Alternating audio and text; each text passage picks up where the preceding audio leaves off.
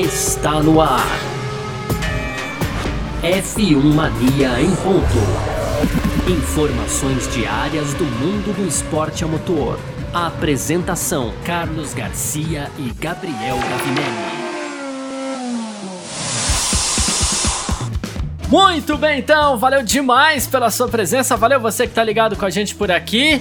Pois é, hein? Mais uma edição do nosso F1 Mania em ponto no ar para você, sempre de segunda a sexta por aqui, com um resumo do que tá rolando no mundo do automobilismo e tudo mais, conteúdo do site f1mania.net, acessa lá para acompanhar tudo sempre em detalhes, inclusive final de semana de corrida, né? Tem sempre muita informação o tempo todo para você.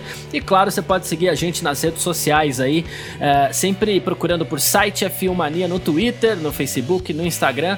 Pode fazer a sua inscrição no nosso canal do YouTube ou então também ativar as notificações aqui no seu agregador de podcasts, tá certo? Muito prazer, eu sou Carlos Garcia e aqui comigo ele, Gabriel Gavinelli. Fala, Gavi! Fala, Garcia, fala pessoal, tudo beleza? Então, nessa sexta-feira aí, dia 23 de outubro, já primeiro dia de treinos livres para o GP de Portugal, Garcia. Então tivemos aí o Bottas mantendo a liderança nos dois treinos dessa sexta-feira, é, mostrando novamente aí o domínio da Mercedes, que deve ser uma constante, não só nessa, nessa corrida do domingo, mas durante toda a temporada, Garcia.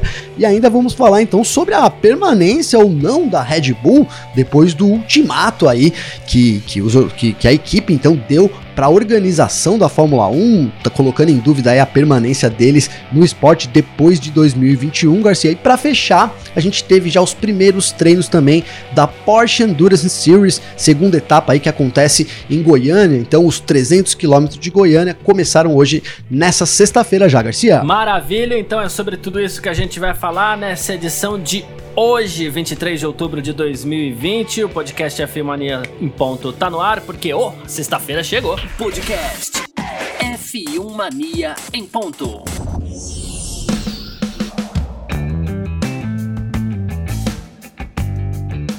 Então é isso, né? Tivemos então as primeiras atividades de pista do Grande Prêmio é, de Portugal, né? Em Portimão, muita expectativa para receber a prova, né? E tivemos os dois primeiros treinos livres aí. No treino da manhã, o finlandês Valtteri Bottas da Mercedes marcou um 18.410, foi o mais rápido aí, utilizando é, o, quatro jogos de pneus, dois duros, dois médios, tal, mas melhor volta ali com pneus um pouco mais duros. Lewis Hamilton da Mercedes também fez um 18,749 foi o segundo colocado, com Max Verstappen em terceiro, Charles Leclerc na quarta posição, Alexander Albon em quinto, Carlos Sainz em sexto, Sérgio Pérez em sétimo, oitavo Kimi Raikkonen, nono Daniel Ricciardo e décimo Pierre Gasly. Já no segundo treino, aquele que nos permite até uma análise um pouco melhor, não?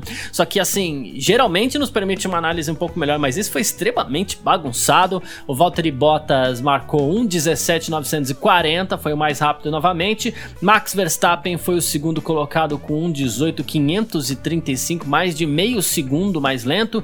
Lando Norris foi o terceiro com a sua McLaren, o quarto mais uma vez Charles Leclerc da Ferrari, quinto Carlos Sainz da McLaren, sexto Sebastian Vettel da Ferrari, sétimo Pierre Gasly da AlphaTauri, a gente já vai falar dele aqui também, oitavo Lewis Hamilton da Mercedes, só em oitavo, nono Esteban Ocon da Renault, décimo Alexander Albon da Red Bull, décimo primeiro George Russell da Williams, décimo segundo Sérgio Pérez da Racing Point, décimo terceiro Daniel Ricciardo da Renault, décimo quarto Nicolas Latifi da Williams, o décimo quinto Kimi Raikkonen da Alfa Romeo, 16 Kevin Magnussen da Haas, 17 Daniel Kvyat da AlphaTauri, 18 Roman Grosjean da Haas, 19 o Lance Stroll da Racing Point e o vigésimo apenas último colocado Antônio Giovinazzi da Alfa Romeo, num segundo treino que foi bastante movimentado, para não dizer bagunçado, né, Gavinelli? É, Garcia, foi bagunçado, viu? Dá para dizer até bagunçado. A gente teve um primeiro treino aí um tanto quanto morno,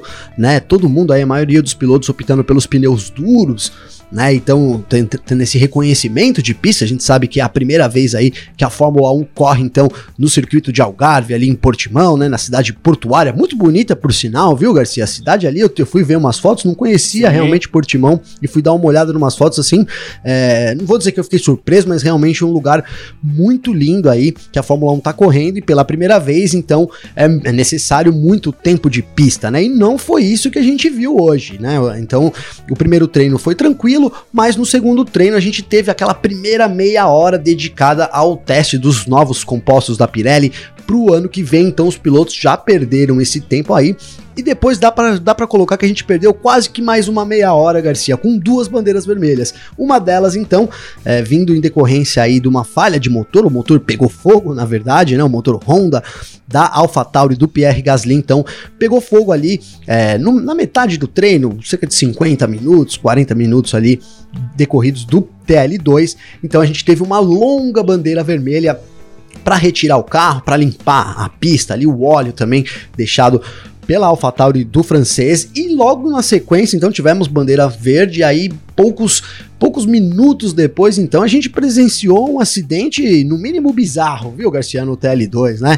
Então o Verstappen e o Lance Stroll se encontraram ali numa, numa volta rápida do, dos dois em volta rápida, o Verstappen abriu uma ultrapassagem na reta ali sobre o Lance Stroll, os dois andaram por 200, 300 metros lado a lado e na, e na curva 1 ninguém cedeu, Garcia. O resultado foi que o Stroll bateu no Verstappen ou o Verstappen bateu no Stroll. A gente ficou na dúvida também, né? Quem bateu em quem. Mas assim, os dois, sem dúvida nenhuma, são culpados, foram culpados por uma lambança aí ruim que, é, como a gente disse aqui, como eu disse agora, então, pouco tempo de pista, né? E tiveram, foram atrapalhados por isso.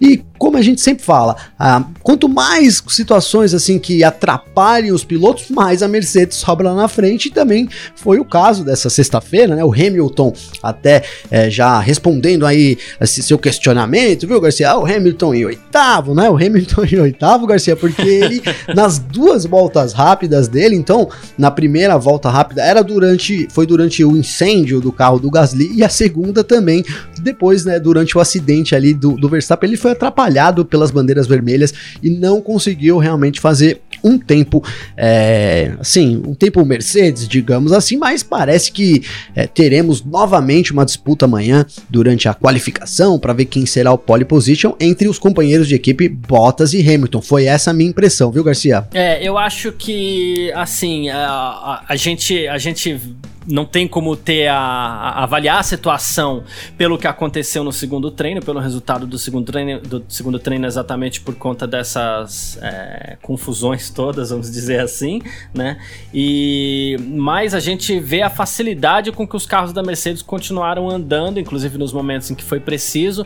Então daí a gente tira uma base para analisar, como você falou, todo esse favoritismo que a Mercedes tem para o final de semana. Mas analisando de trás para frente aqui o, o, o treino livre, né? Uh, a culpa assim, uh, não dá para admitir que dois pilotos batam da forma como eles bateram, que a gente tá falando aqui do, do, do Stroll e do Verstappen, não dá para admitir que os dois batam da forma como eles bateram. Não né? dá. Primeiro, não dá.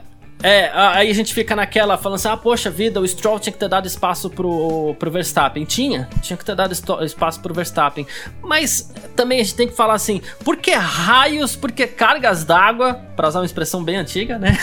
por que cargas d'água Gostou? Gostei. Então, porque cargas d'água, o Verstappen foi tentar fazer ultrapassagem ali, estava testando o ritmo de corrida, é, num treino livre, é, ele segurou o ritmo, deixou o Stroll passar, tentou pegar o, o, o, vácuo do Stroll e ainda assim ele tentou fazer ultrapassagem no fim da reta. É, desnecessário, eu diria, né? Desnecessário, Garcia, desnecessário. Ali os dois pareciam que estavam disputando corrida, né? A corrida já, e não só, já estavam ali no, nos finalmente da corrida, né, Garcia? Porque foram assim loucamente um para cima do outro, é, e realmente não dá para dizer quem é um culpado.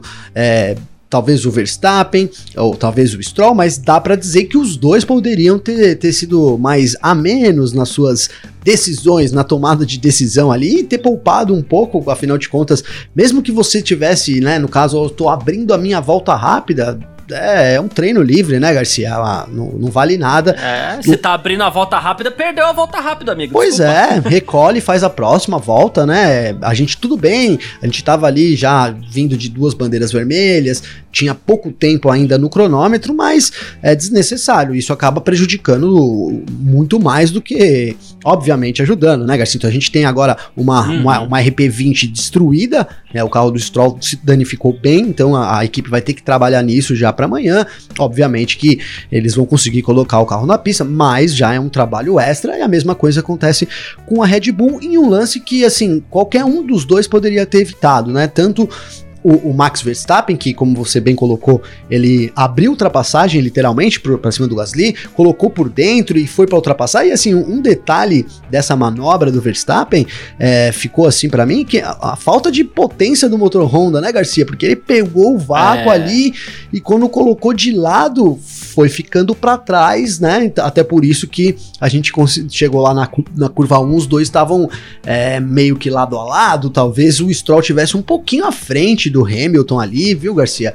É do Hamilton, não, desculpa, do Verstappen, né? Tivesse um pouquinho à frente ali, mas o fato foi que foi um, um acidente totalmente desnecessário. E você colocou bem, com tudo isso que envolveu, é ficou, fica difícil analisar realmente a situação né, do grid, né, Garcia? A gente teve aí a Ferrari habitando ali as primeiras colocações durante muito tempo, o Leclerc era terceiro colocado até a bandeira quadriculada, o Norris passou depois, então e tomou essa terceira posição aí do Monegasco, mas o Vettel também terminou ali entre os 10 primeiros, em sexto foi, se eu não me engano, né? Sexto colocado.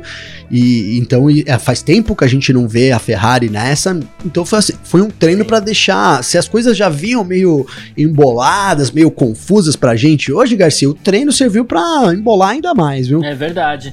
E assim, é, esse incidente ainda do Stroll do Verstappen mostra que talvez, apesar da longa reta, a curva 1 não vai ser um grande ponto de ultrapassagem, não, né? Sim, sim. É, pelo menos ali já deu alerta pro Verstappen, né? Se ele for tentar passar um motor Mercedes, ele vai ter problema. Não sei, talvez com o motor Ferrari que tá andando é, cavalos e cavalos atrás, ele possa ter sucesso, mas com o motor Mercedes o negócio é, ficou difícil ali para Red Bull. Isso ficou claro assim naquela na manobra do holandês, é, a falta de, de potência, daquele, daquela potenciazinha extra, né, Garcia, para dar aquele aquele pelinho na frente faltou ali pro Verstappen e deve ser um ponto, então, isso já, claro, também já vai já fica para toda a corrida, né? Os pilotos precisam ter muito cuidado ali, porque apesar de ser uma, uma longa reta, ela não é tão grande o suficiente assim para eles saírem com tanta vantagem. Então as, as, ultrapassagens, mesmo que com DRS, serão realmente assim apertadas. Então os pilotos têm que ficar atento é, principalmente também porque é uma curva que tem uma caixa de brita enorme ali, né, Garcia? Então a gente sabe exato, que exato. parou na brita é fim de corrida. E os pilotos estavam pedindo por isso em Mugello, né? Olha, queremos caixas é, então. de brita, então tome caixa de brita. Agora, essa. É, a, e, então tira o pé aí, porque senão o negócio vai ficar feio. A gente pode ter de novo aí, esse, esse ano tivemos acho que 12 carros completando um GP. É, não sei, a pista é complicada, os pilotos não conhecem, tivemos pouco treino de pista, então se, se a gente não tiver uma mentalidade mais, digamos que mais amena, aí vou usar de novo essa palavra, mas enfim, mais entre todos ali, é provável que a gente veja, veja vários abandonos aí, como a gente viu várias rodadas, etc., durante essa sexta-feira, viu, Garcia? Exatamente. E, inclusive, foi motivo de estranhamento por parte de alguns pilotos, como George Russell, que chegou a citar que é, é não entendeu porque que a Fórmula 1 escolheu esse traçado para curva, sendo que a segunda opção de traçado permite uma tomada mais fechada ali, talvez gerasse, inclusive, mais ultrapassagens e tudo mais, inclusive com uma saída de box um pouco menos complicada. Mas tivemos outro incidente aí que causou outra bandeira vermelha e que foi o, o, o incêndio no carro do Pierre Gasly, né? Bem na metade do treino ali, logo depois que os pilotos fizeram o teste com os, com os pneus de 2021, ele simplesmente parou o carro ali, e nesses casos tem que parar em qualquer lugar mesmo, né? Ele simplesmente botou o carro de lado na pista ali, acabou ocasionando bandeira vermelha, e nos dois casos a reclamação foi demora no resgate, né, para retirada dos carros aí. A Fórmula 1 acabou perdendo muito tempo de treino livre nesse final de semana aí, nessa sexta-feira, por conta das bandeiras vermelhas. A gente espera que o resgate não continue com o mesmo ritmo no, no final de semana, aí sábado e domingo, né? Ah, Garcia, olha, é, foi realmente muito lento. A gente teve duas ações aí dos fiscais. É, digamos que desastrosas, né? A gente viu a, a, a, Fórmula 1 até parou de mostrar as imagens durante algum momento, né? Então, isso eu tô falando é do, do, acidente do Stroll, né? Começaram a mostrar ali, e aí rapidamente chegou a grua, né? Com dois minutos, um minuto e meio, já tinha uma grua ali, então parecia que tudo encaminhava aí para uma coisa de 10 minutos. Mas aí depois mostrou de novo, já, pass já tinham passado 12 minutos e a grua ainda, os fiscais estavam tentando equilibrar o carro ali na grua, é, não tinha, o carro não tinha saído do lugar, na verdade, e alguns minutos depois a gente viu o carro então sendo retirado no caminhão. Eles mudaram a estratégia aí de última hora, viu, Garcia? Mas foi um desastre, cara. E como eu coloquei aqui, a gente tem muitas áreas de britas, em todo o circuito a gente tem áreas de britas. E, então, se a gente tiver os pilotos aí escapando e, e, essa demora, esse processo demorado, a gente sabe que as britas também são mais demoradas, né, Garcia? Para tirar já é, já é esperado isso, então é, mas foi a, mais, mais demorado do que o normal. Então, se a gente tiver muito incidente com essa, com essa falta de agilidade que a gente viu hoje dos fiscais, provavelmente é uma corrida que vai ficar aí, sei lá, metade dela interrompida. Então, é muito delicado esse serviço. Me deixou assim, de cabreiro essa, essa situação, porque é, tá, tá muito óbvio que a gente vai ter alguns incidentes aí durante o final, o, o domingo de corrida, Garcia. É uma pista, como eu coloquei já aqui, é difícil, ela é apertada, tem poucos pontos de ultrapassagem. A gente sabe que a briga do pelotão ali, principalmente o pelotão intermediário, tem sido intensa né, durante todas essas últimas corridas, não vai ser diferente uhum. aqui.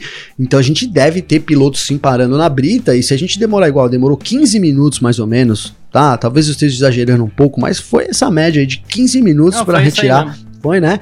Cada carro. Então, vamos supor que a gente tenha quatro abandonos aí, já são uma hora de corrida. É complicado, né? Vamos torcer para os pilotos, então, é, sei lá, desacelerarem aí, porque eu acho que se depender dos fiscais, é, vai ser uma, uma 50% de bandeira vermelha, hein, Garcia? É verdade, é verdade, bem observado.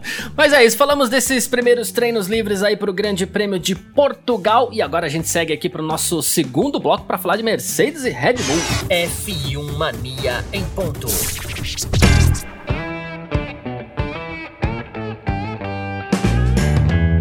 Bom, e a gente segue nesse nosso segundo bloco aqui para falar um pouquinho da Mercedes, né? É, geralmente final de semana de corrida acaba tendo inclusive mais assunto também, extra pista, algo que, que acaba acontecendo, não tem jeito, né? E durante uma conferência aí para investidores, o chefe da equipe, o Toto Wolff, digamos assim que ele deu algumas dicas aí sobre os planos de cooperação futura entre a MG e a equipe Mercedes de Fórmula 1, né?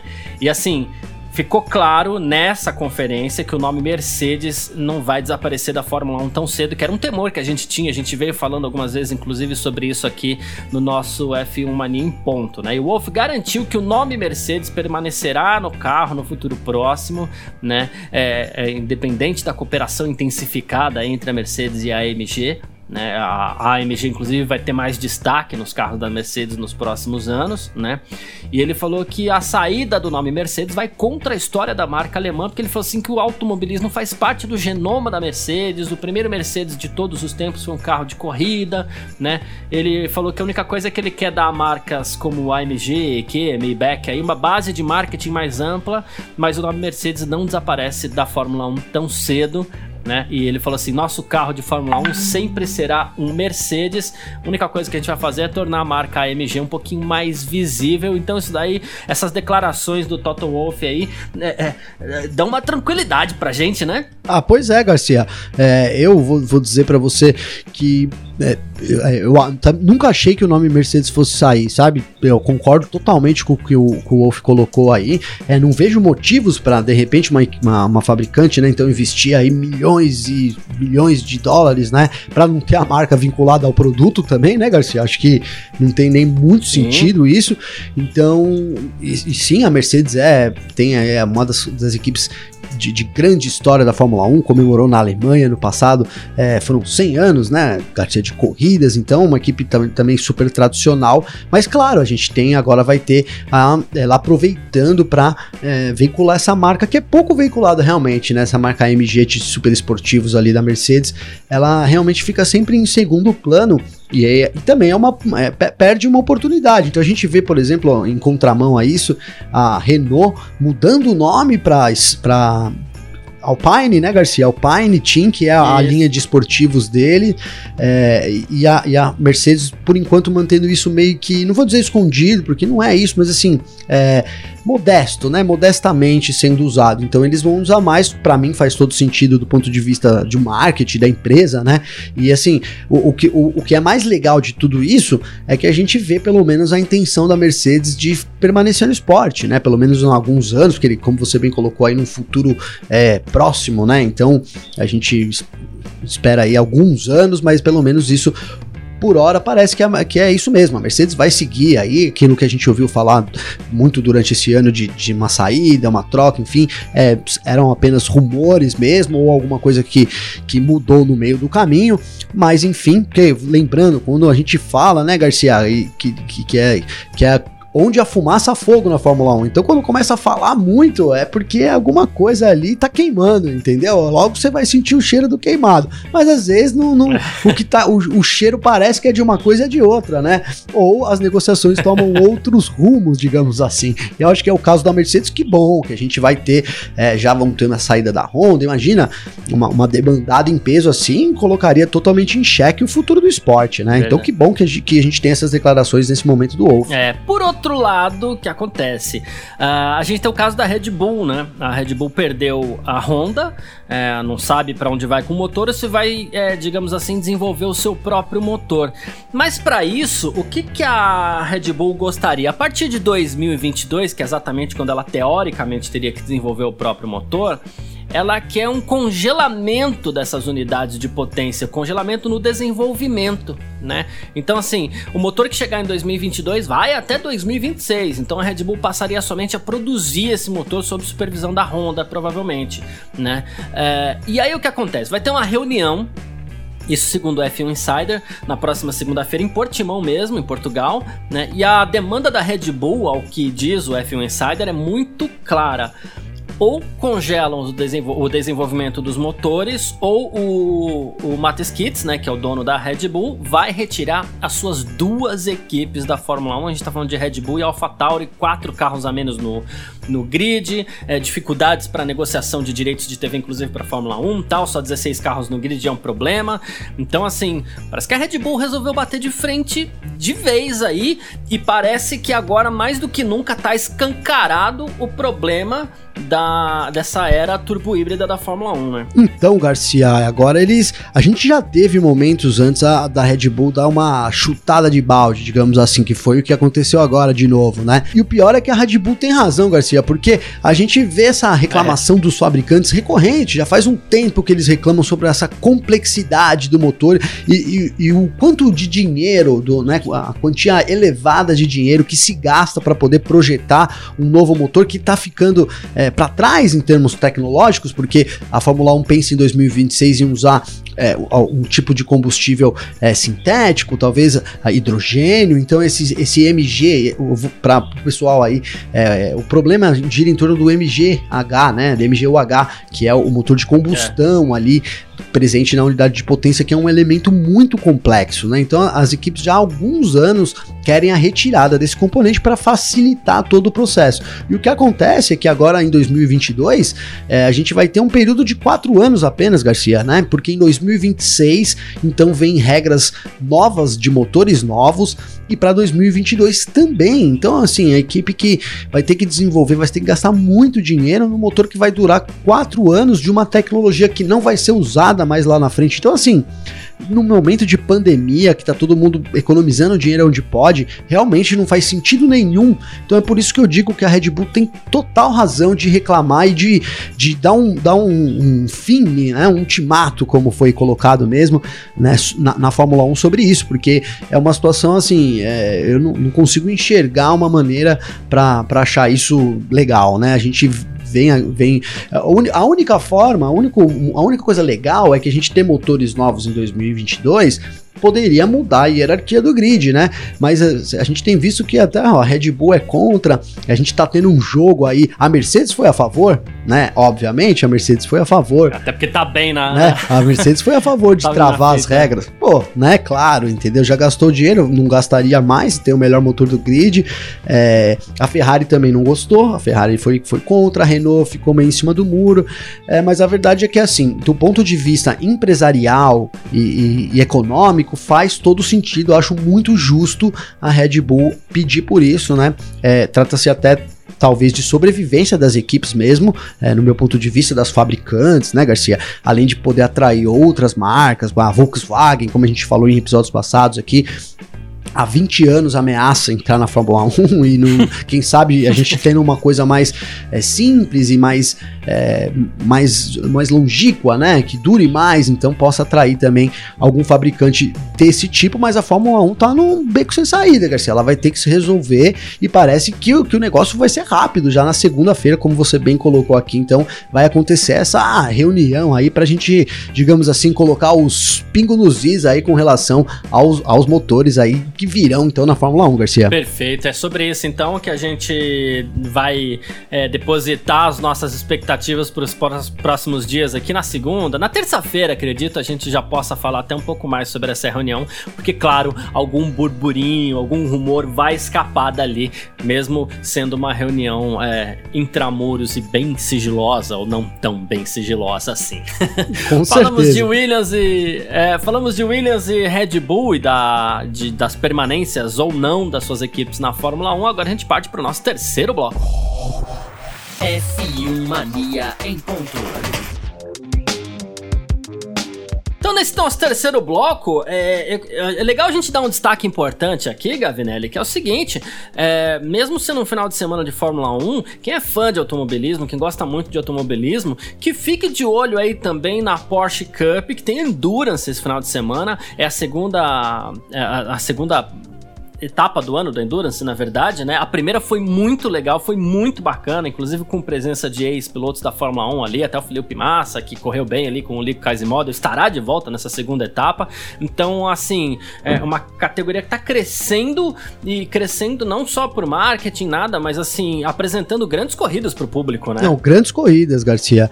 É, realmente, é, eu até falei sobre o regulamento aqui nos últimos episódios, né? Então, o regulamento, a, a, a, um primeiro, a primeira vista parece um pouco complicado, mas é super simples, você entende muito fácil e é uma corrida muito disputada e como você bem colocou, repleto de estrelas aí, grandes pilotos, na verdade, mesmo. Esse, esse nesse final de semana, então a gente tem ali, além dos já tradicionais, vou, é, se eu esquecer de alguém, me perdoem, porque eu não tô lendo nada aqui, mas vou tentar lembrar, é o Felipe Massa, então faz dupla com, com Kaiser Model, né, a gente tem, é, falando aí desse, dos ex-F1s, vamos colocar assim, a gente tem o Nelsinho Piquet também, que faz dupla com o Roman, e o sobrenome dele eu ainda não aprendi, quando eu aprender eu falo aqui, tá?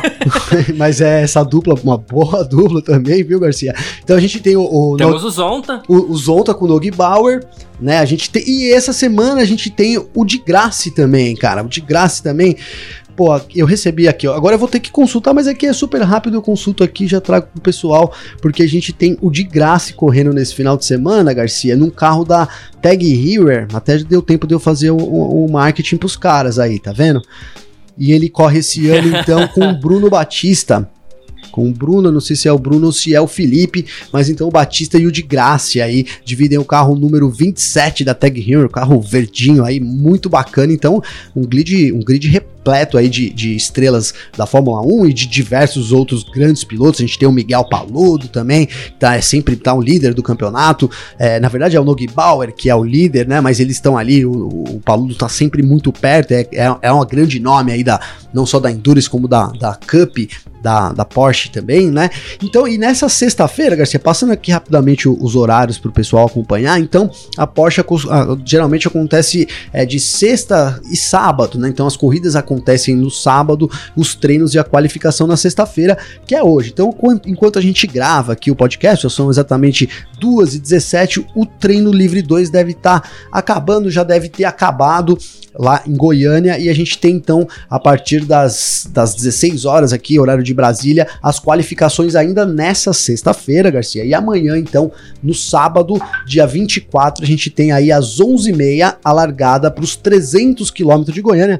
Então são esses 300 quilômetros aí, ou 2 horas e 45 minutos de corrida. Tem link na, no site da F1 Mania ali para você acompanhar ao vivo. Então fique ligado também na F1 Mania para ficar por dentro aí de tudo que acontece na Porsche Cup. E só passando o resultado rapidamente, Garcia. Então, no treino livre 1, o Pedro Aguiar e o Guilherme Salas foram os líderes, seguido aí então pela dupla do Massa, Lico Kaisermaldo e Felipe Massa, e o Roman e o Nelsinho Piquet foram o terceiro colocado, então a dupla terminou na terceira colocação. Promete muito realmente esse final de semana, viu, Garcia? Sensacional. Lembrando que tem também transmissão pelo Sport TV, ou seja, é, quem gosta bastante aí pode acompanhar, vai ser legal. Todas as informações na filmania.net, grande parceira aí também da, da Porsche Cup.